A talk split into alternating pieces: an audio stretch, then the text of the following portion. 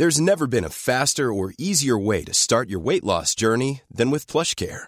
PlushCare accepts most insurance plans and gives you online access to board-certified physicians who can prescribe FDA-approved weight loss medications like Wigovi and Zepbound for those who qualify. Take charge of your health and speak with a board-certified physician about a weight loss plan that's right for you. Get started today at plushcare.com slash weight loss. That's plushcare.com slash weight loss. plushcare.com slash weight loss.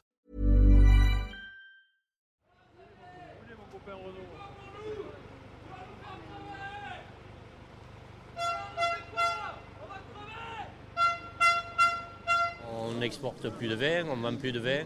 Donc euh, en ce moment, nous, on est en train de dilapider euh, ce qu'on a pour réussir à, à vivre, à vivre. Mais c'est pas évident. On, est en train de stocker du vin et on ne tient plus. On nous offre un prix euh, au tonneau qui est de 700 euros dans le meilleur des cas, alors que le coût de production d'un tonneau de vin est entre 1200 et 1300. C'est-à-dire que je perds de l'argent tous les jours.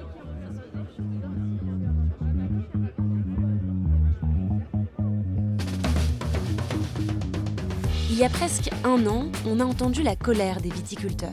Dans les rues de Bordeaux, ils étaient une centaine avec leurs tracteurs à défiler pour lancer un cri d'alarme sur le secteur viticole bordelais. En tout, ils sont près de 5000 viticulteurs dans la région. Parmi eux, plus d'un sur cinq s'estime aujourd'hui en difficulté financière.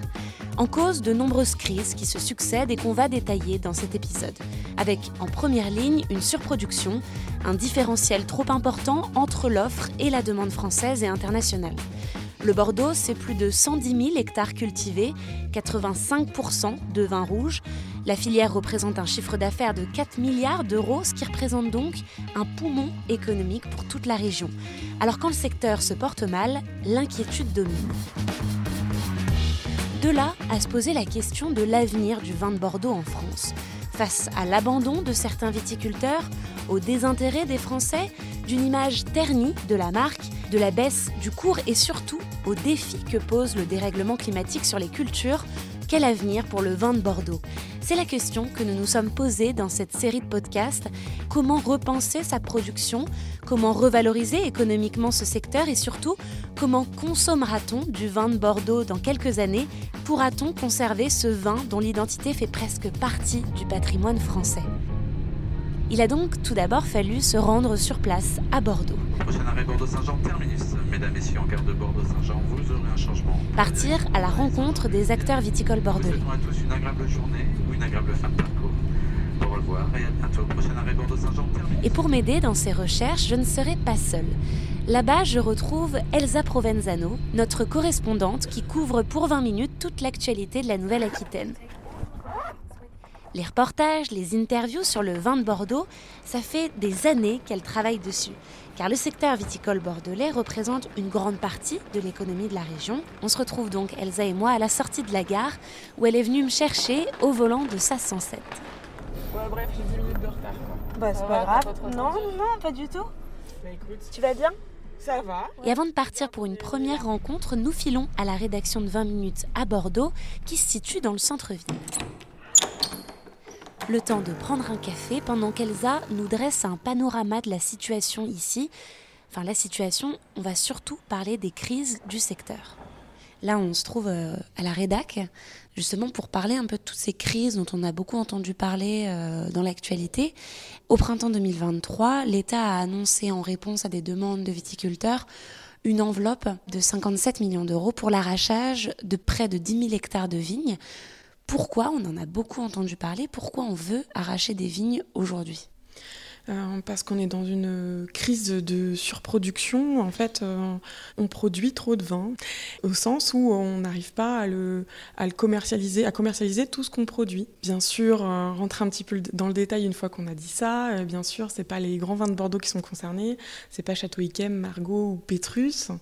C'est en particulier ceux qui produisent en vrac, donc c'est-à-dire euh, dont les vins ne sont pas mis en bouteille et finalement ils se retrouvent euh, à vendre à perte. Parmi eux, il y en a hein, qui a lancé une procédure, Rémi Lacombe, donc une procédure qui est en cours. Il y aura une audience qui est programmée le 11 janvier 2024 à Bordeaux, mais qui s'attaque à deux négociants pour faire valoir la loi Egalim de 2018 qui interdit la vente en deçà du prix de revient. Est-ce que tu peux nous expliquer pourquoi aujourd'hui il y a énormément de viticulteurs qui descendent dans les rues, ils sont descendus l'année dernière dans les rues, pour demander à la fois des aides financières et à la fois un plan d'arrachage pour les aider à arracher des vignes, donc concrètement à arrêter de produire du vin. Alors il faut préciser que ce qui était demandé euh, par certains viticulteurs, c'était un arrachage primé parce qu'ils euh, demandaient euh, que pour chaque hectare arraché, il y ait une prime, que ça soit subventionné, pour qu'eux puissent pouvoir envisager une sortie, parce que ben, c'est des vignes dont ils ne pouvaient plus vivre. Euh, pour, faire simple. Ce qu'a autorisé l'État au printemps 2023, euh, avec une enveloppe cofinancée par l'État et l'interprofession, donc le comité interprofessionnel des vins de Bordeaux. Donc c'est euh, cet arrachage avec une prime qui est de 6 000 euros à l'hectare, alors qu'il était demandé par les viticulteurs 10 000 euros à l'hectare. Et c'est au titre de la lutte contre la flavescence dorée, qui est en fait une maladie de la vigne qui se développe euh, sur les vignes abandonnées. Donc c'est en deçà de ce qui était demandé euh, par, euh, par certains viticulteurs, et notamment ce collectif qui était favorable à l'arrachage et qui a milité pour l'arrachage. Oui, parce que justement, tu parles des vignes qui sont abandonnées, c'est parce qu'aujourd'hui, on a un tiers des viticulteurs, 1320 sur 4000 en tout dans le Bordelais, euh, qui sont recensés, qui connaissent de graves difficultés financières. Des graves difficultés financières qui les mènent à abandonner des vignes dont ils ne peuvent plus s'occuper parce que ça coûte trop d'argent et parce que derrière, ça ne leur apporte plus l'argent que ça leur apportait il y a quelques années. Pourquoi cette crise financière est-elle apparue? Pourquoi on ne récolte plus autant d'argent qu'on ne le récoltait avant avec du vin de Bordeaux? Ben oui, il y a des difficultés de commercialisation. Alors après, c'est vrai qu'on peut. Euh, il y a forcément euh, plusieurs facteurs. Euh, on sait qu'en 2018, il y a eu l'écroulement du marché chinois, qui était très porteur à l'époque. Après, il y a eu la taxe Trump en 2019, qui a entravé les exportations vers les États-Unis. Le Covid-19, qui a jeté un froid sur les commercialisations à l'étranger de façon un, peu globale. Il faut faire avec la guerre en Ukraine, l'inflation. Tout ça pour expliquer que la commercialisation à l'export est compliquée. Et puis même parallèlement, même en France, il y, a une baisse de la consommation de vin rouge depuis 2016 environ. Oui, on estime euh, au cours des dix dernières années, moins 32% de consommation de vin en France. C'est assez notoire. Le vin rouge. Et euh, dans le Bordelais, le Bordelais euh, produit 80% de rouge. Quand on, vend, quand on pense au vin de Bordeaux, on pense à du rouge. C'est l'identité du Bordeaux, euh, c'est avant tout du rouge, même si on produit aussi du blanc, du rosé, du crément. Bien sûr, c'est le, le nerf de la guerre pour Bordeaux, c'est le rouge. Donc cette crise-là l'impacte d'autant plus. Je voulais qu'on parle un peu du contexte de cette année. Les récoltes sont pas encore terminées là à l'heure actuelle. Qu'est-ce que les viticulteurs attendaient de cette récolte et ils ont été chamboulés par quels événements? Euh, très difficile cette année. Euh, il y a eu euh, ben, une période très pluvieuse suivie de fortes chaleurs, donc, ce qui favorise euh, le mildiou, donc une sorte d'algue qui euh, détériore les baies euh, des raisins. Et l'attaque de mildiou cette année a été assez prononcée dans le Bordelais, donc ça se traduit ben, par des, baisses de récolte, des baisses de rendement qui peuvent aller jusqu'à 50% en moins. Ça peut être très important. Oui, là c'est difficile de se projeter, de savoir ce qui va en sortir de ces récoltes-là, ce qu'on peut dire, c'est qu'il y a eu des épisodes climatiques compliqués, c'est-à-dire à la fois des épisodes de grêle, à la fois des épisodes de sécheresse, un été qui a été particulièrement froid au début, très chaud fin août. Donc une année quand même assez particulière et marquée par le dérèglement climatique. Oui, et enfin, ce qui est sûr, c'est qu'à l'échelle du vignoble, ce sera une baisse de rendement. Euh, ça, on peut d'ores et déjà le dire, ce qui ne veut pas dire que la qualité ne sera pas au rendez-vous. Euh. Mais ce qu'on peut peut-être rappeler aussi, c'est que cette année a été particulièrement compliquée avec cet épisode de mildiou et le dérèglement climatique qui a eu des impacts.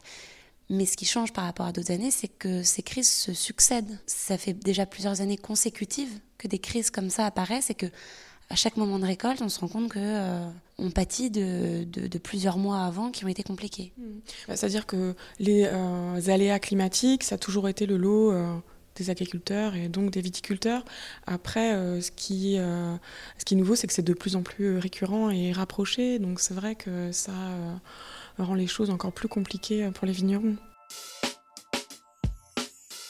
Le premier effet du dérèglement climatique, ce sont donc effectivement des pertes de récoltes, soit à cause du développement de maladies comme le mildiou, on l'a dit, soit tout simplement par des vignes qui sont abîmées par la grêle, les inondations ou à l'inverse de fortes chaleurs. Se pose aussi la question des cépages, c'est-à-dire les raisins avec lesquels on fait le vin de Bordeaux. Avec un réchauffement du climat dans les prochaines années, est-ce qu'ils pourront toujours ces cépages pousser correctement sur le sol bordelais? Mais le dérèglement climatique, ça serait se limiter que de ne parler que du climat.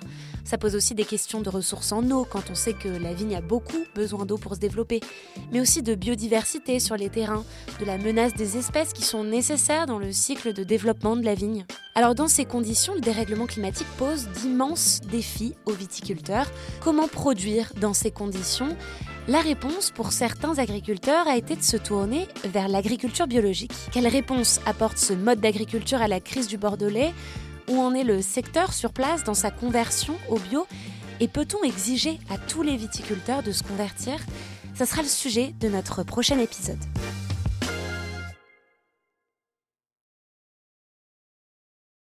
On ne va pas se quitter comme ça. Vous avez aimé cet épisode? Sportif, généraliste, sexo ou scientifique, varié mais toujours bien informé. Découvrez les autres podcasts de la rédaction 20 minutes sur votre application d'écoute préférée ou directement sur podcast au pluriel.20minutes.fr.